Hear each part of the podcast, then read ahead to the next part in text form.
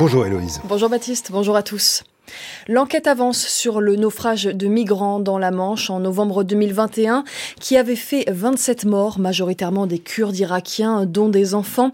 Hier, cinq personnes, des militaires, ont été mises en examen pour non-assistance à personne en danger, Yannick Falt. Les cinq militaires sont affectés au centre régional opérationnel de surveillance et de sauvetage du Pas-de-Calais, le Cross Grinet, mis en examen pour non-assistance à personne en danger donc et ressortis libres, sans mesure de contrôle judiciaire à l'issue de leur présentation devant les juges d'instruction hier après-midi à Paris, car c'est une juridiction nationale qui est chargée de l'enquête, la Junalco, spécialisée dans la lutte contre la criminalité organisée. Cinq mises en examen, alors que neuf personnes au total avaient été placées en garde à vue. Les quatre autres ont été relâchées sans poursuite. À ce stade, alors qu'il y a près d'un an, la justice avait déjà procédé à 10 mises en examen dans le volet immigration clandestine du naufrage, des individus soupçonnés d'être passeurs, chauffeurs ou logeurs d'une filière afghane liée à l'affrètement de l'embarcation de fortune qui avait sombré cette nuit-là. Et au moment du drame, l'association Utopia 56 avait porté plainte pour non-assistance à personne en danger. L'avocat de l'association, Emmanuel Daoud, a réagi à ces mises en examen. Selon lui, les investigations qui se sont déroulées montrent qu'il y a eu une forme de désinvolture, de négligence, de l'imprudence et se dit absolument pas convaincu du discours officiel de la préfecture maritime. C'est une assemblée générale bien compliquée qui se prépare chez Total Energy ce matin. Le géant français des hydrocarbures est la cible d'associations qui appellent à bloquer l'AG pour lutter contre les nouveaux projets fossiles et le chaos climatique. Une partie des actionnaires, également en désaccord avec l'entreprise à ce sujet, porte une résolution sur le climat lors de l'Assemblée. Le groupe français Castel, géant dans le domaine du vin et de la bière, propriétaire de la chaîne de magasins Nicolas, est visé par une enquête du parquet antiterroriste. Selon les informations de la cellule d'investigation de Radio France, une ONG américaine le soupçonne, euh, soupçonne l'une des filiales de Castel qui produisait du sucre en Centrafrique d'avoir financé des milices armées pour poursuivre ses activités dans le pays.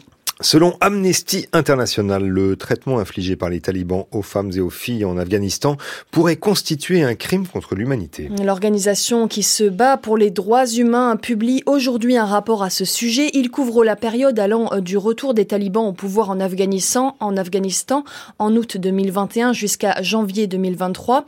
Amnesty International relate les, notamment les restrictions draconiennes imposées aux Afghanes, mais aussi le recours à l'emprisonnement, aux disparitions forcées à la torture et à d'autres formes de mauvais traitements.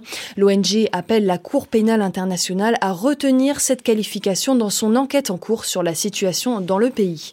Aux États-Unis, c'est la plus lourde sentence prononcée en lien avec l'assaut du Capitole le 6 janvier 2021. Stewart Rhodes, l'une des figures de l'extrême droite américaine, a été condamnée à 18 ans de prison pour sédition. La start-up d'Elon Musk, Neuralink, vient d'annoncer qu'elle a reçu l'autorisation des autorités sanitaires américaines pour tester des implants cérébraux connectés sur des humains. Neuralink conçoit des appareils connectés qui permettent la communication entre le cerveau humain et les ordinateurs via la pensée. Lors d'une conférence annuelle de l'entreprise en 2020, Elon Musk avait déclaré que ces puces doivent permettre à l'humanité d'arriver à une symbiose avec avec l'intelligence artificielle.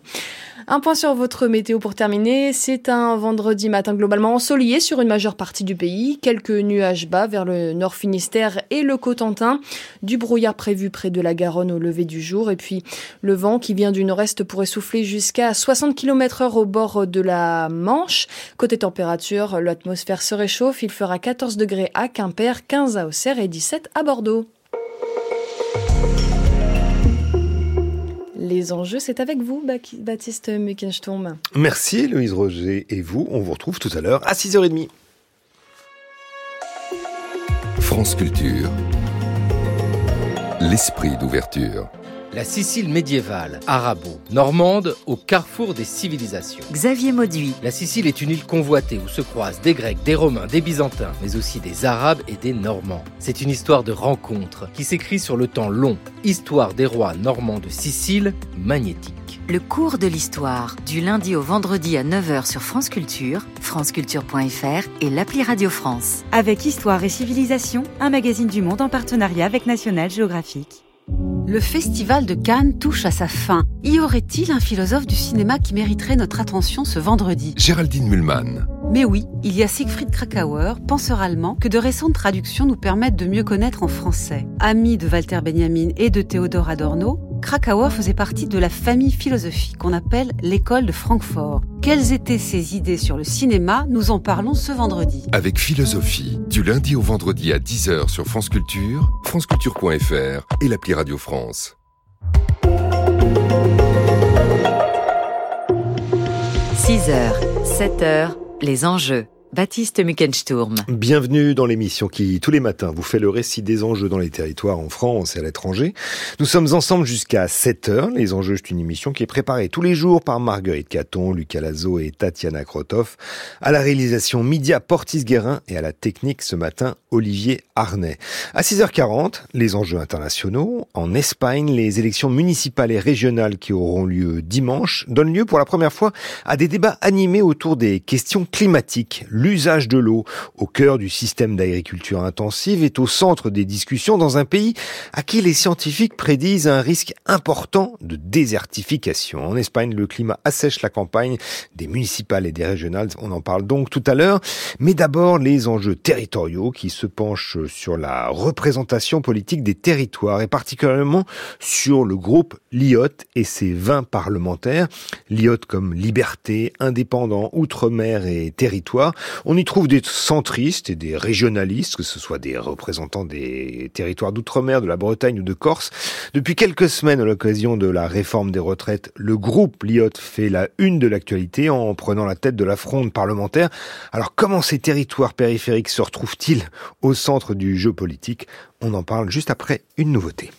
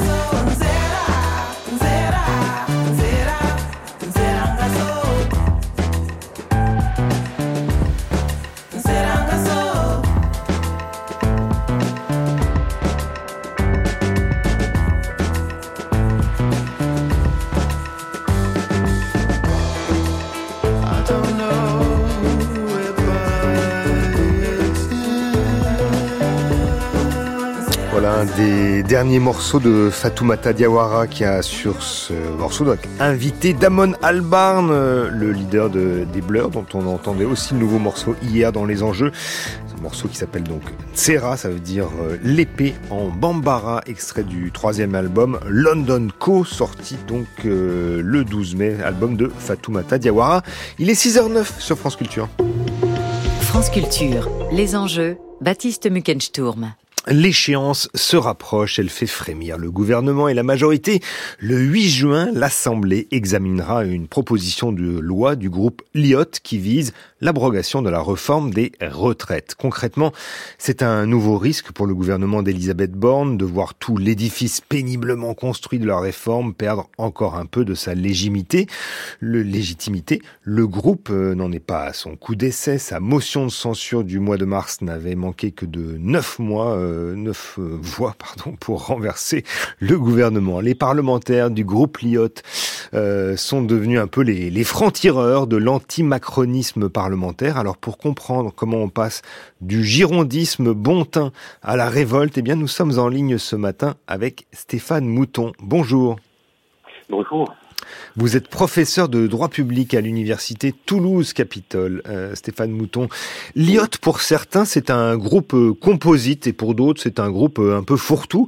Alors, où se trouve sa cohérence?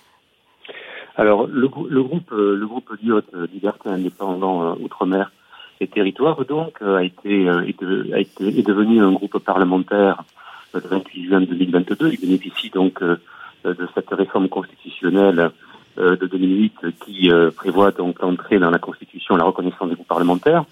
Et c'est un c'est un groupe politique euh, finalement, comme vous le disiez tout à l'heure en présentation, extrêmement éclectique puisque euh, il se compose de, députés de, de, de tous bords. Il est issu d'abord de négociations entre, nationalistes corses, d'anciens marcheurs.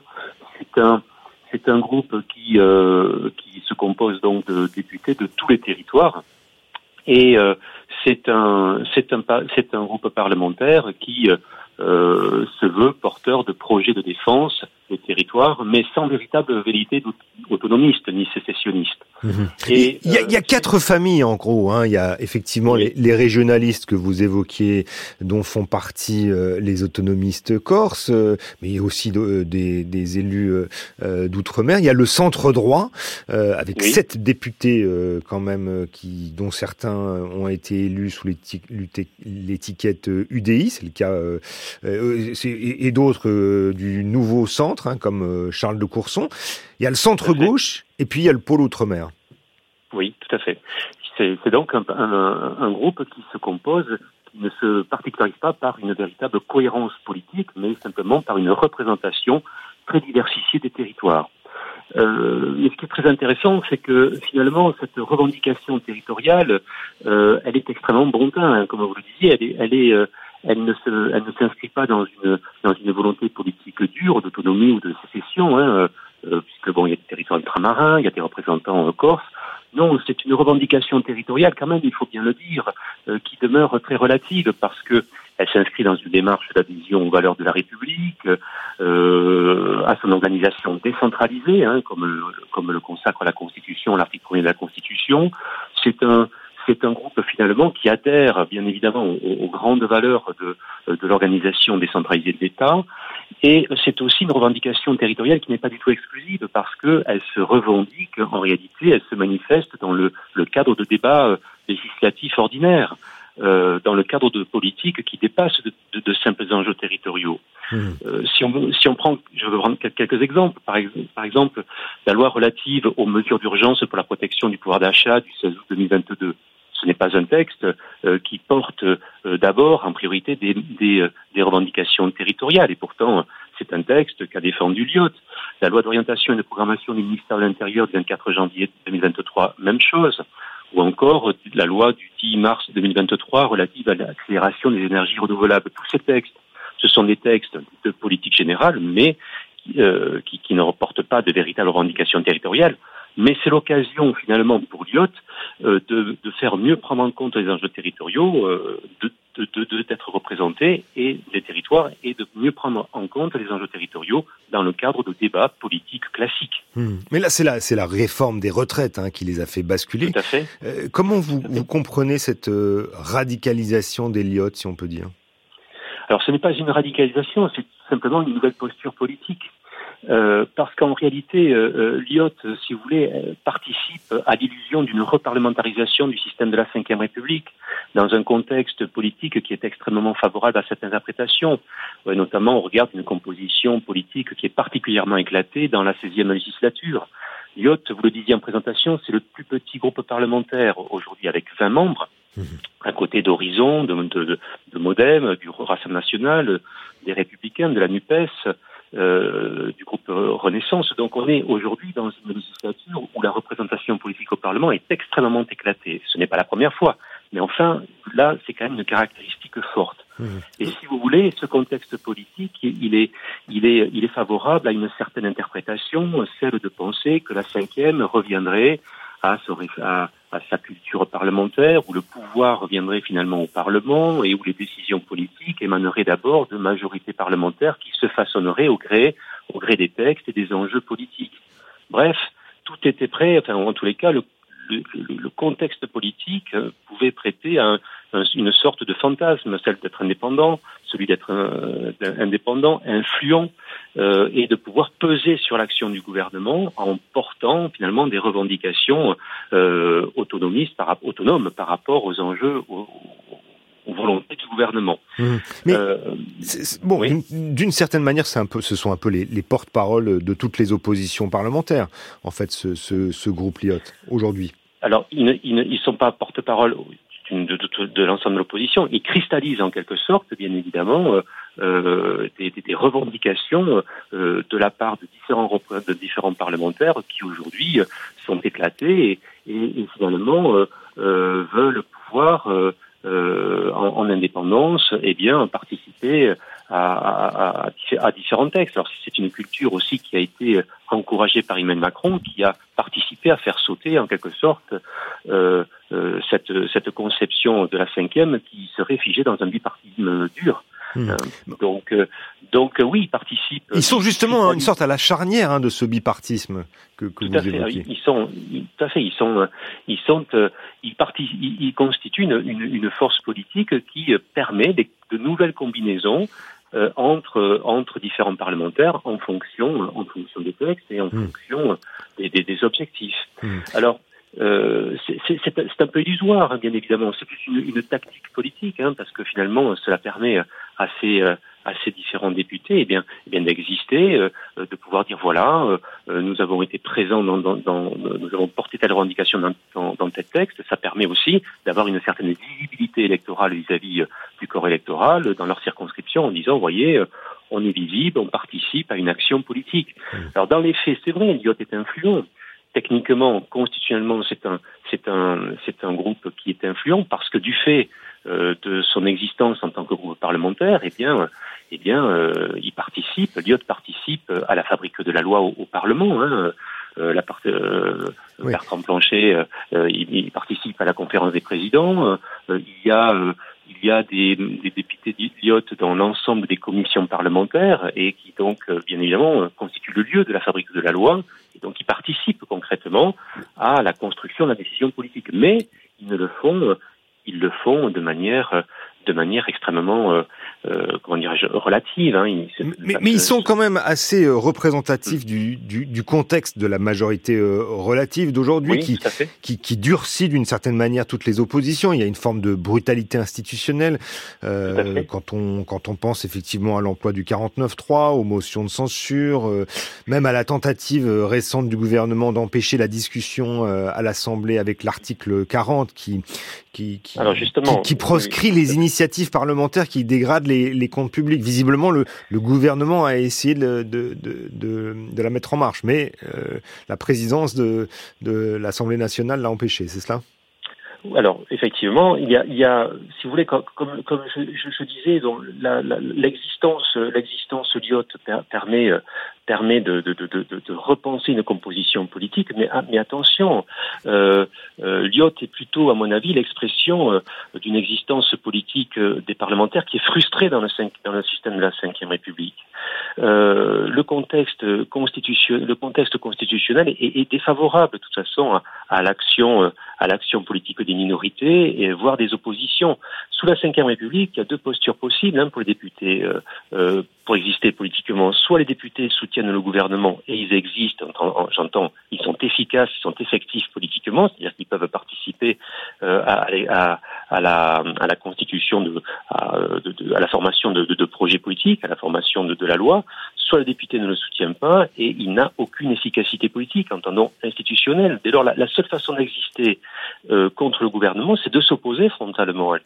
Oui, ça, ça, prend parfois la, ça prend parfois le, la forme d'une de l'antimacronisme, hein, puisque exactement, quand, exactement. quand Charles de Courson, euh, l'un des députés du groupe, explique qu'Emmanuel Macron a un vrai problème dans sa conception de l'exercice du pouvoir, hein, c'est ce qu'il a, il a dit. Exactement. Euh, exactement. Oui. Mmh. C'est exactement ce que vous disiez. Euh, c'est aussi intéressant donc de voir la réplique du gouvernement euh, face à ce à ce groupe euh, Lyot, hein, Liberté indépendant outre-mer et territoire, puisque entre arsenal juridique et, et petit coup de pression, il y a visiblement les élus corses, notamment, euh, qui ont été euh, soumis ou qui sont soumis à une forme de chantage, où on leur dit écoutez, si vous voulez le statut ou plus d'autonomie, eh écoutez, évitez de, de voter cette proposition de loi. Qu'est-ce que vous en pensez? C'est un réflexe, c'est un réflexe constitutionnel et politique classique sous la Ve République, c'est-à-dire que ouais, c'était attendu. Démontre, cela, cela, démontre bien que euh, finalement tout relève d'un rapport de force qui est commandé par, par, par, le, par, le, par le gouvernement. Dès lors, la, la seule façon d'exister, c'est de, de, de, de, se confronter euh, au, euh, au, au, gouvernement et, en adoptant des postures politiques d'opposition fortes. C'était le cas avec euh, la motion de censure et c'est aujourd'hui le cas avec euh, la proposition de loi qui, qui vient au Parlement dans le cadre de la niche parlementaire qui est offerte aux oppositions, dans le, dans le cadre de la nouvelle rédaction de l'article 48 de la Constitution sur l'ordre du jour et qui va lui permettre de faire de, de, déposer ce texte, ce texte de loi. Euh... Est-ce qu'il y a d'autres membres de ce groupe Lyot qui ont été soumis à, à d'autres formes de pression de la part du gouvernement, justement toujours à propos de, bah, du vote du, du 8 juin Pas ma connaissance, en, en, tous les cas, en tous les cas, explicitement, explicitement, pas à ma connaissance. Mais en tous les cas, ce système, euh, cette, cette, cette réaction est véritablement euh, l'illustration d'un système politique euh, qui euh, se construit sur un rapport de force euh, frontal entre entre le gouvernement et le Parlement. Dans un, dans un système politique où le, le Parlement n'a qu'un seul rôle, celui bien évidemment, eh bien, de soutenir l'action du gouvernement. Et si euh, d'aventure des parlementaires euh, revendiquent une, une, autre, une autre posture, une autre position, eh bien, ils se confrontent immédiatement à l'opposition euh, claire du, du, du, gouvernement, à des chantages, à des pressions politiques. Hein. Le politique, c'est le domaine du rapport de force. Il ne faut pas, il ne faut pas, il ne faut pas se, se leurrer. Mmh. Euh, Est-ce que vous pensez, Stéphane Mouton, que euh, oui. pour le groupe Lyot, euh, c'est peut-être aussi l'aube d'un changement de statut? Est-ce que le groupe réfléchirait à se transformer en un parti avec euh, éventuellement une liste aux européennes? On voit des, des papiers dans la presse. Qu'est-ce que vous en pensez? Alors c'est tout à fait c'est tout à fait probable. Hein. De toute façon, leur résistance est due, comme je le disais tout à l'heure, à, à, à, à, la faveur d'un contexte politique euh, non non pas inédit, mais, mais, mais tout à fait remarquable, celui d'une représentation euh, politique extrêmement éclatée, ce qui lui permet d'être visible et d'avoir une certaine une certaine résonance dans, dans, la vie politique. Alors pourquoi pas, hein, mais euh, mais euh, il ne faut pas oublier aussi que ce, ce, cette existence euh, peut être aussi euh, tout, tout, simplement le produit d'une conjoncture qui demain est appelée à disparaître à l'occasion de nouvelles élections euh, euh, politiques, notamment législatives. Donc, donc il y a là, à mon avis, il y a là dans, dans euh, la manifestation euh, d'une opportunité vertueuse hein, pour la démocratie, qui est celle d'exister et de participer à la, à la, à la vie politique en, euh, en, se, en, se, en se positionnant comme comme charnière pour la constitution de, majorité ou, ou en, ou en s'affirmant comme une force de proposition de contestation frontale vis-à-vis du gouvernement, mais tout cela demeure, demeure assez conjoncturel dans un système politique qui, je le dis, est cadenassé et de toute façon interdit au Parlement d'exister dès lors qu'il affirmerait une revendication contre le gouvernement. Le Parlement, toutes les majorités, toutes, les forces politiques sont faites pour soutenir le gouvernement et la Constitution.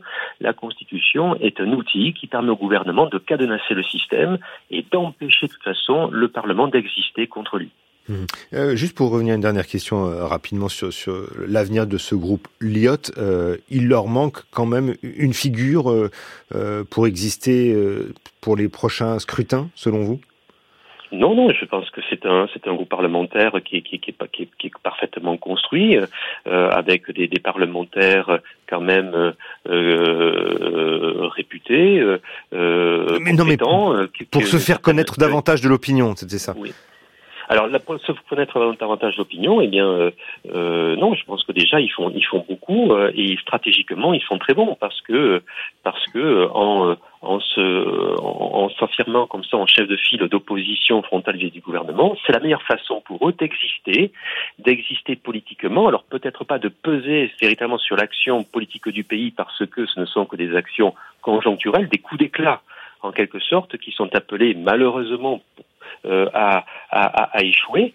Euh, pour malheureusement par rapport à ce qu'ils veulent ce qu'ils veulent faire parce que le système est constitutionnel et politique est contre ce type de posture, mais ça leur permet d'exister et stratégiquement, euh, ça leur permet aussi de d'être mieux visibles sur leur territoire, de revenir dans leur circonscription et de dire, voyez, au Parlement, on agit, on est visible, c'est nous qui avons porté la motion de censure, c'est nous qui allons proposer une nouvelle une proposition de loi pour euh, réformer cette loi, euh, cette loi euh, relative à la réforme des retraites, etc.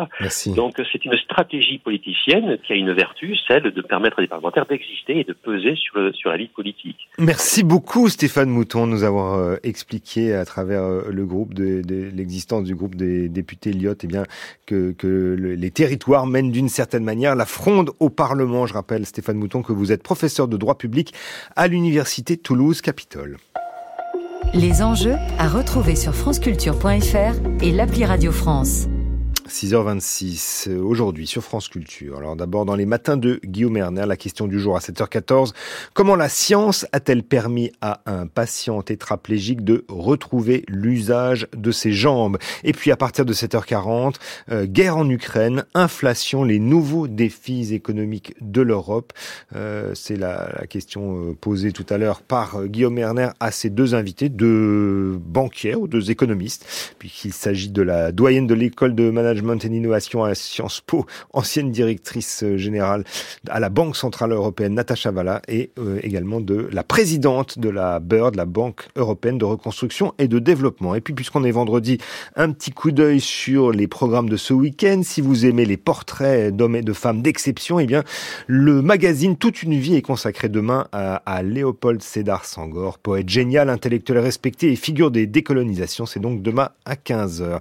Et puis enfin, est-ce que vous faites partie de ceux qui pensent que la créativité euh, soit quelque chose d'inné, est quelque chose d'inné, de réservé à quelques personnes seulement. Eh bien, dans la troisième saison de la collection de podcasts Votre cerveau, la neuroscientifique Samakaraki explique comment et pourquoi la créativité est une compétence humaine qui s'apprend, s'entraîne et s'enrichit. À travers une série d'expériences auditives, elle décrypte plusieurs aspects cognitifs de ce qui peut vous conduire à être créatif, motivation, euh, tolérance à l'incertitude, etc. Et elle écorne quelques mythes associés au talent et au génie créatif. Écoutez euh, cette courte expérience d'illusion auditive.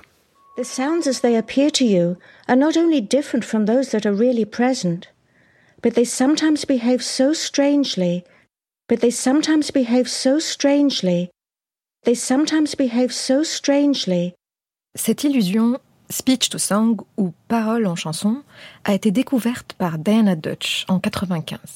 En fait, en disant la phrase Sometimes behaves so strangely ou se comporte parfois si étrangement, elle a remarqué qu'après un certain nombre de répétitions, la phrase commençait à sonner comme si elle était chantée plutôt que parlée.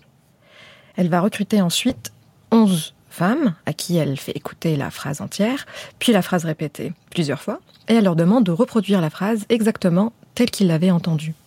Voici la reproduction de six des sujets joués en séquence. Sometimes behave so strangely. Sometimes behave so strangely.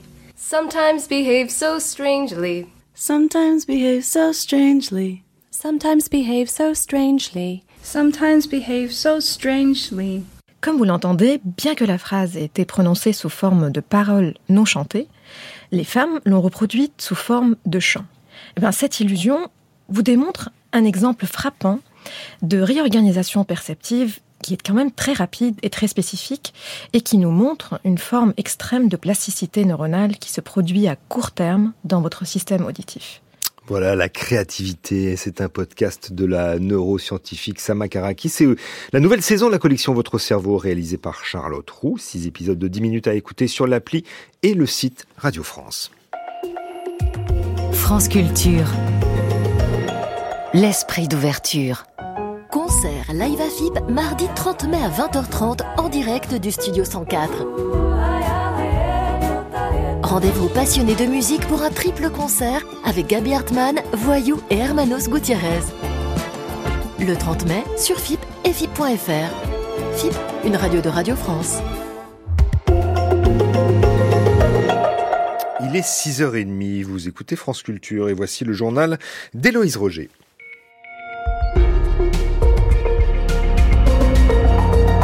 Bonjour Héloïse. Bonjour Baptiste, bonjour à tous.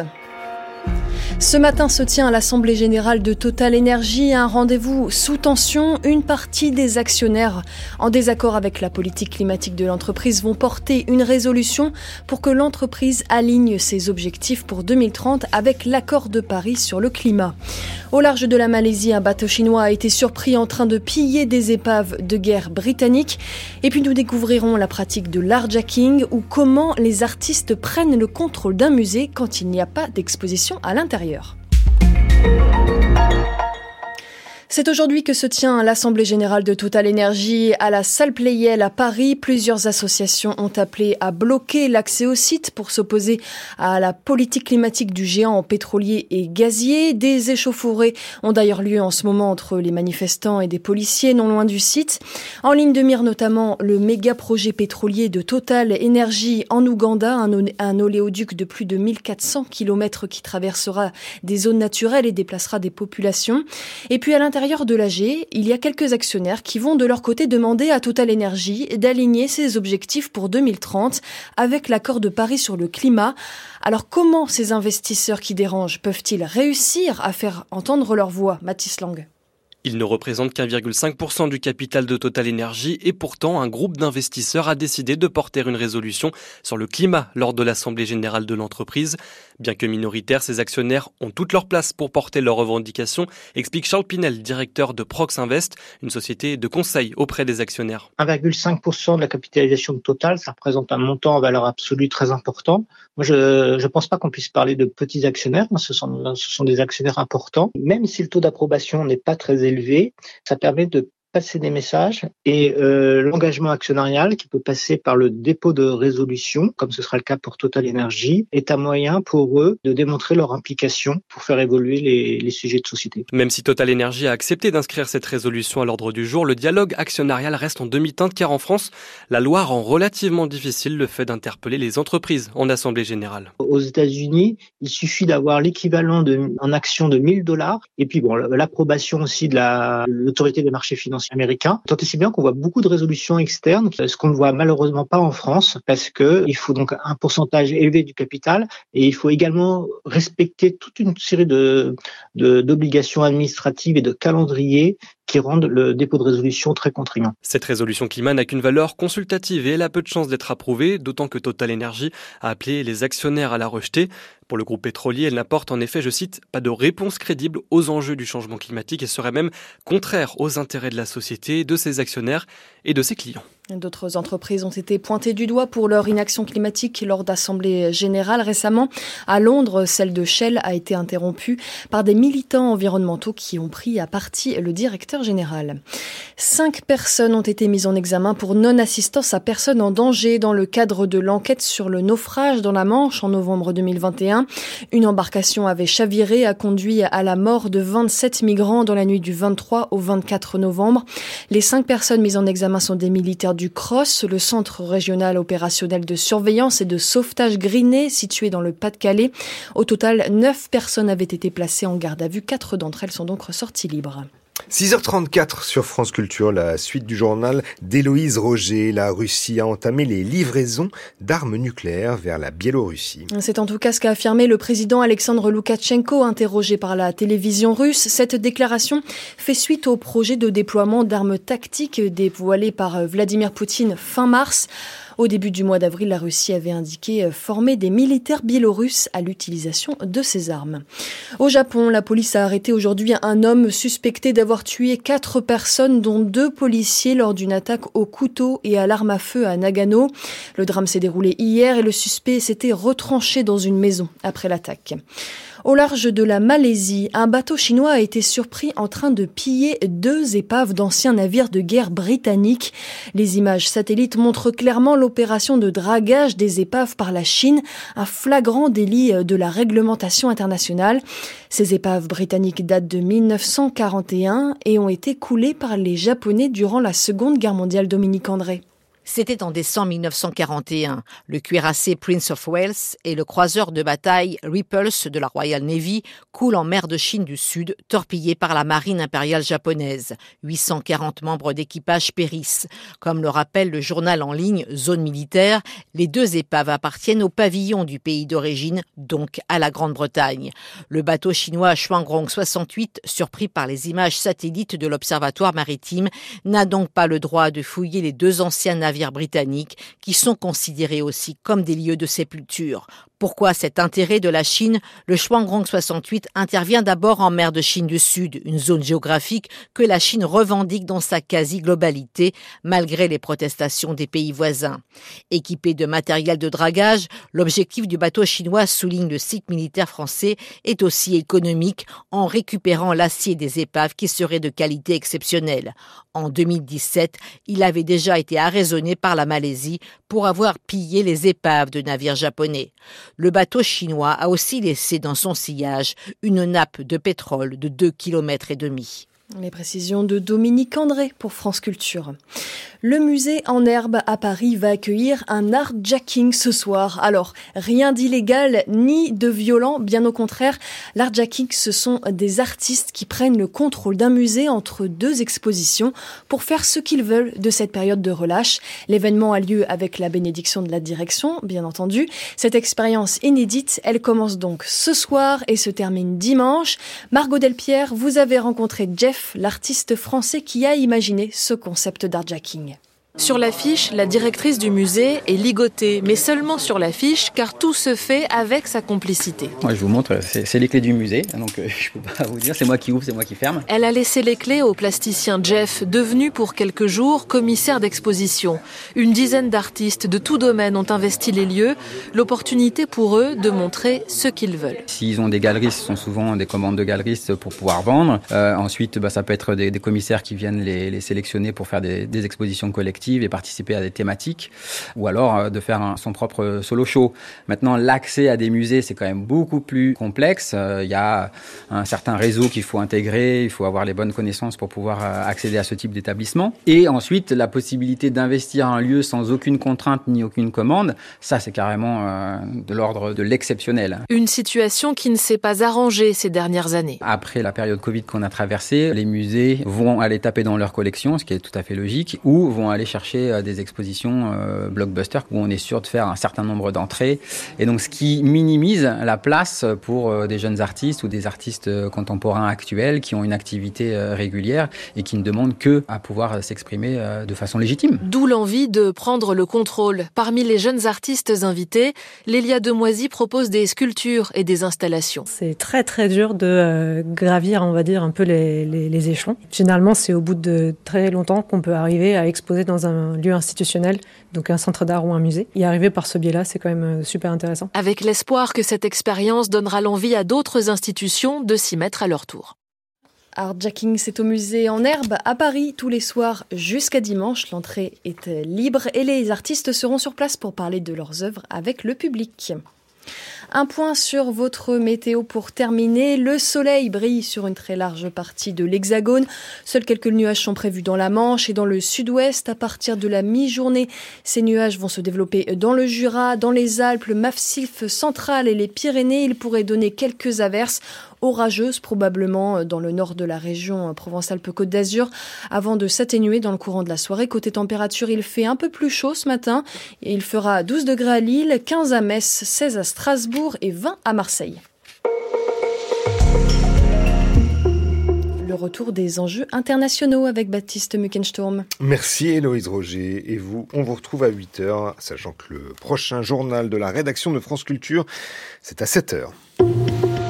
6h, 7h, les enjeux. Baptiste.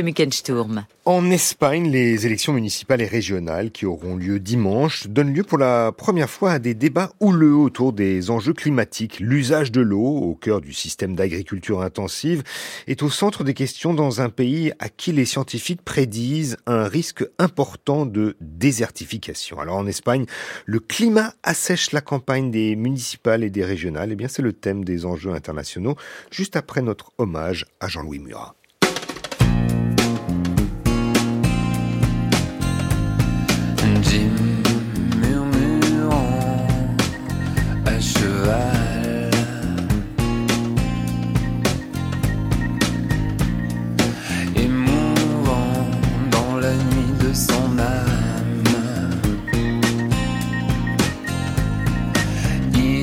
Comme une tige que le monde étonne. Puis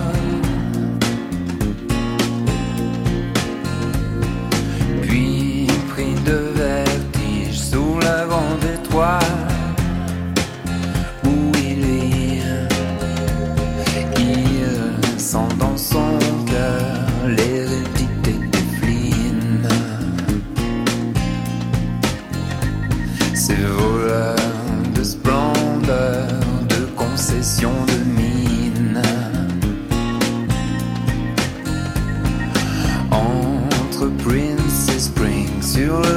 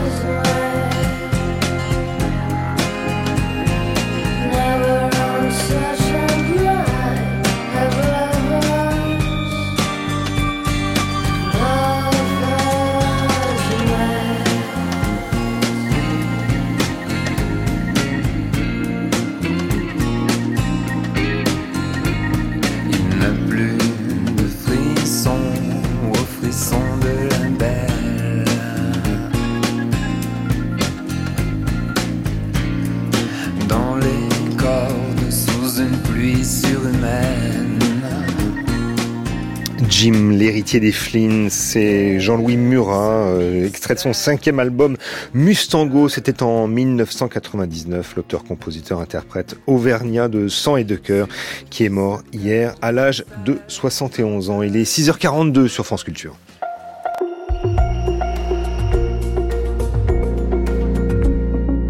Et c'est l'heure des enjeux internationaux. Dimanche, en Espagne, 35 millions et demi euh, d'électeurs sont invités à renouveler leurs conseils municipaux et les assemblées de 12 des 17 régions autonomes du pays.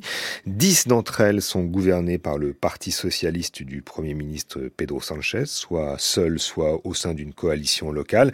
Les deux autres régions qui voteront sont dirigées par le Parti populaire, le Parti conservateur.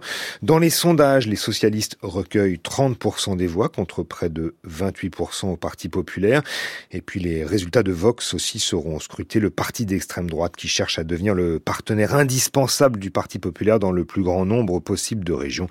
Ils en gouvernent déjà une ensemble à Castille et Léon, mais c'est une région qui vote pas dimanche. Alors les régions espagnoles sont dotées d'énormes compétences en matière de, de santé ou d'éducation, mais ces derniers jours en Espagne, où l'agriculture est sans doute une des plus intensives du continent, la question du manque d'eau et de la sécheresse domine la campagne. Alors comment ces problématiques environnementales se sont imposées dans le débat euh, et comment chaque parti tente d'y répondre? Eh bien, ce sont des questions auxquelles nous répondons ce matin en compagnie de Nassima Baron. Bonjour. Bonjour. Vous êtes professeur de géographie humaine à l'université Gustave Eiffel. Vous êtes membre senior de l'Institut universitaire de France. Nassima Baron, c'est la dernière ligne droite avant les, élections municipales et régionales qui vont se dérouler donc euh, dimanche. Le rapport de force entre le, le, le Parti socialiste, et le PP le, de droite, le Parti populaire, euh, va trouver son, dénouement. Est-ce que c'est un test euh, en vue des législatives qui devraient avoir lieu avant la fin de l'année, un test pour le Premier ministre euh, socialiste au pouvoir, Pedro Sanchez Euh, oui, sans aucun doute. C'est un test et un moment crucial. Euh, le mandat a été a été chahuté. La la majorité sur laquelle s'appuie euh, Pedro Sanchez est euh, instable. On lui reproche de s'appuyer sur euh, un, une équipe Esquerra Republica catalane qui voilà lui donne lui donnerait pas les mains libres par rapport à son mandat, par rapport au PSOE. Justement, les barons du Parti socialiste régionaux se plaignent, demandent plus de marge de manœuvre et notamment en lien avec les problèmes d'eau, de climat que vous avez évoqué. Mhm. Alors justement, est-ce que les choses ont changé depuis 2019, la, la, date de la dernière campagne pour les municipales et régionales? Un scrutin où, selon le, magazine Reporter, cinq minutes seulement avaient été consacrées donc en 2019 à la question du changement climatique lors du grand débat à la télé qui rassemblait les, grands partis espagnols. Les questions liées à l'environnement, est-ce qu'elles ont trouvé enfin leur place dans le débat? Et comment expliquer euh, justement le fait qu'elles qu aient émergé? Je vais vous faire une réponse, une réponse un petit peu paradoxale.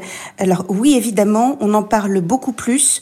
Euh, il y a non pas euh, un petit peu une épreuve de vérité, mais euh, l'Espagne, vous le savez, a connu à la fois un hiver très sec et un printemps extrêmement chaud, surtout dans le sud du pays, dans la vallée du Guadalquivir.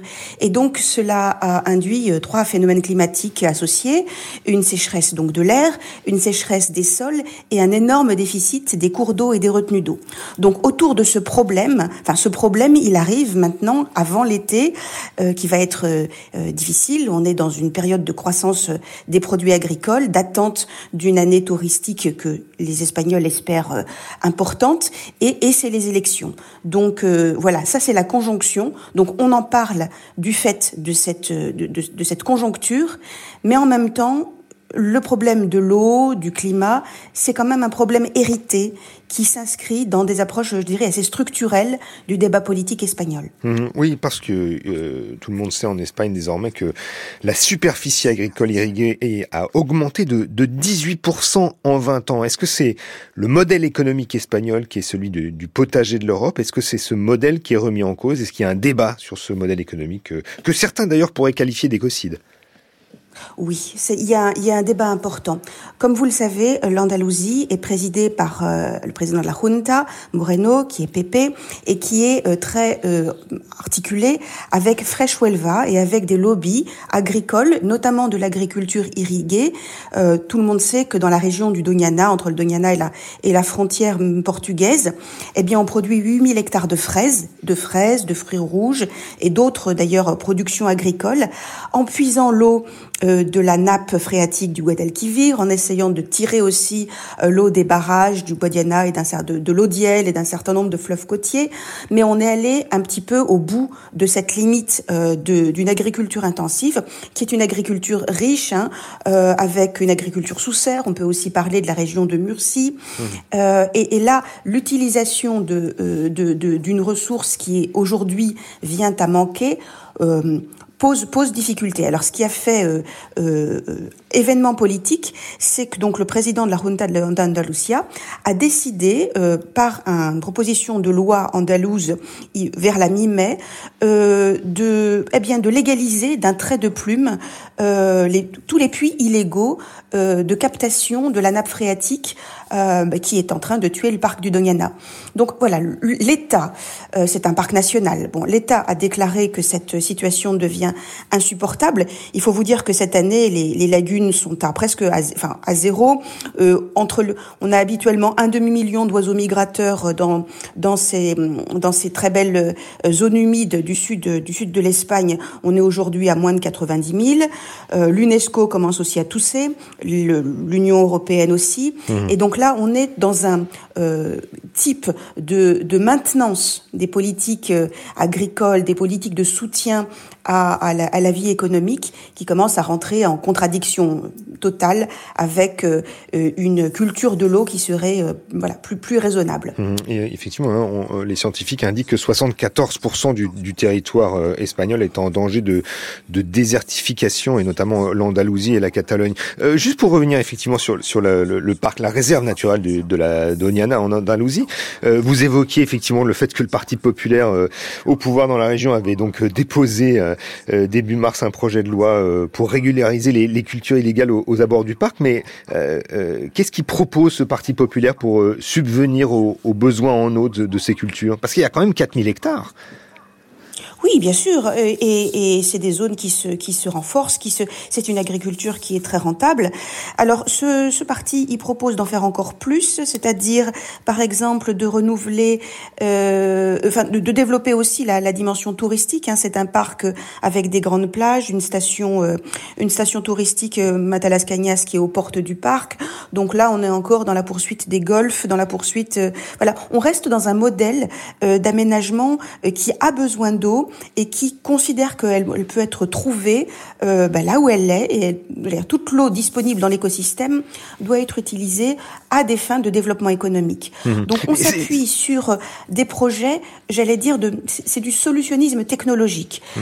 euh, une agriculture extrêmement euh, scientifique, du goutte à goutte pilotée par des ordinateurs, euh, des systèmes qui dont la modernisation permettrait, mais ça c'est une hubris technologique, euh, euh, de valoriser jusqu'à le moindre millilitre d'eau euh, de pluie qui pourrait tomber et mais qui pourrait aussi ne plus tomber aujourd'hui sur, mmh. ces, sur ces régions. Mmh. Mais cette régularisation des, des cultures euh, clandestines, euh, euh, c'est pas finalement l'apanage du, du, Parti populaire, puisque déjà le, le, le Parti socialiste euh, qui était à la, à la, tête de la région avait déjà engagé en, en 2014 la régularisation de, de 9000 hectares de culture. Qu'est-ce qui, a, à l'époque, avait été le, le, le, moteur, la motivation de, des socialistes dans, dans cette décision? Est-ce que c'était justement d'accroître la capacité agricole du territoire dans une dans une logique de, intensive euh, de, de, de culture oui, vous européenne remontez, vous, vous remontez à, à, à, quelques décennies et vous avez raison.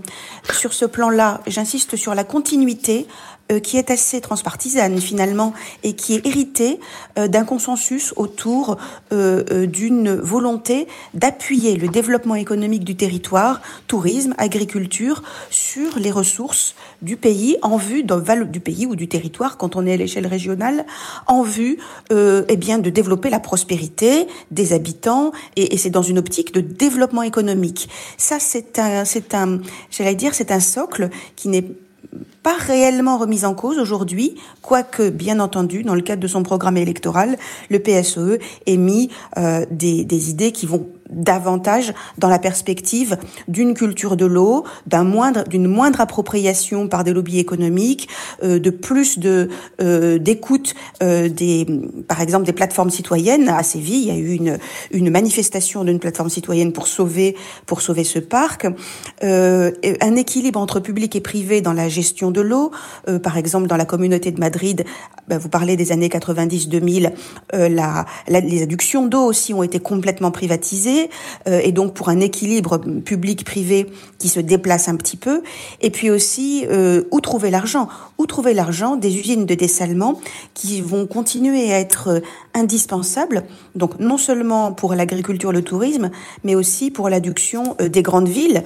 On peut par exemple parler du cas de Barcelone, qui a besoin de, construire une nouvelle usine de dessalement, compte tenu du fait que là encore, les ressources ressources hydrographiques euh, liées par exemple à la fonte des neiges des Pyrénées ne sont plus du tout disponibles. Mmh. Mais ces usines de, de dessalement euh, sont non seulement, seulement coûteuses, mais aussi euh, polluantes. Est-ce qu'il y a un débat là-dessus euh, en Catalogne et ailleurs? Euh, on en vient à parler des, usines, des usines de dessalement quand il n'y a plus tellement d'autres solutions.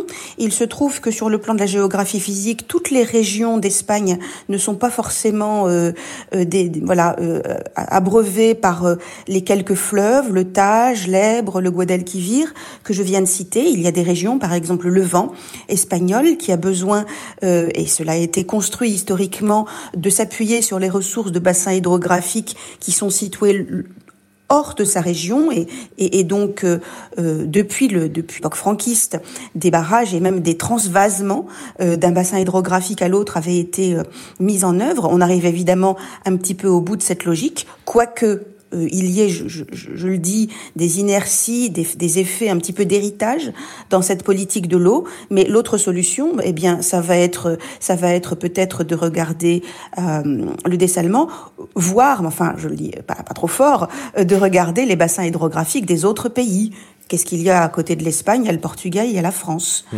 Euh, bon, voilà, je ne sais pas si euh, ces éléments peuvent être peuvent être discutés. En tout cas, on s'envoie bien de l'électricité d'un pays à l'autre.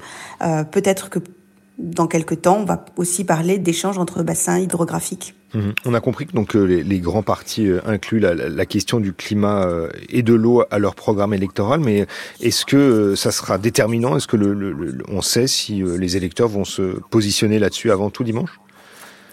Ce qu'on sait, c'est que tous les partis se sont positionnés sur cette question. Vous avez aussi parlé de Vox, par exemple. Euh, Vox a, a, parti d'extrême droite. Voilà, un parti d'extrême droite qui, qui, compte peser, qui compte peser dans un grand nombre de, euh, de régions et qui euh, s'appuie aussi sur un certain nombre de maires, puisque là il y a aussi une équation avec les mairies des grandes villes et la nécessité de boucler aussi des majorités à cette échelle-là. Donc par exemple, quand on se pose en Castilla-La Mancha, donc la région qui est au sud de Madrid et qui est justement arrosée par euh, par le Tage, donc c'est du côté de Tolède hein, pour pour pour pour localiser. Alors c'est vrai que là, euh, voilà, aujourd'hui euh, des acteurs, euh, les acteurs politiques, et par exemple Vox dit c'est notre eau, c'est notre. Voilà, euh, nous allons l'utiliser pour pour le développement de, de, la de la Castille et la Mancha, euh, causant évidemment euh, l'alerte à la fois au niveau des autres régions, euh, des autres villes, hein, des autres grandes villes. Il se trouve que beaucoup de grandes villes, vous l'avez compris, en Espagne sont au bord de la mer, notamment sur toute cette bordure méditerranéenne qui souffre beaucoup de sécheresse, mais qui a aussi des besoins agricoles. Vous savez, les, les, les, grandes zones de serre, de serre de, de Murcie ou, de, ou du Levant ou de la région valencienne. Mmh. Et, et, là, euh, eh bien, effectivement, euh, on entend un double discours. Euh, L'eau euh, doit servir à ceux euh, auprès de qui elle est, elle est, elle est située, et en même temps, il y a besoin d'un grand pacte politique, territorial et social pour transformer nos nouveaux plans hydrologiques de bassin mmh. en espace de dialogue, en espace de, de négociation, tout en sachant, tout en acceptant que l'eau disponible n'est pas infinie et qu'il faudra certainement faire des choix qui seront euh, des choix environnementaux, mais aussi euh, des choix économiques. Merci beaucoup Nassima Baron de nous avoir éclairé hein, justement sur ces euh, enjeux écologiques du scrutin municipal et régional de dimanche en Espagne. Je rappelle que vous êtes professeur de géographie humaine à l'université Gustave Eiffel et que vous êtes membre senior de l'Institut universitaire de France. Et puis pour être complet, nous encourageons nos auditeurs à écouter l'émission de Culture Monde tout à l'heure à 11h présentée par Mélanie Chalandon et qui portera aussi sur les élections en Espagne.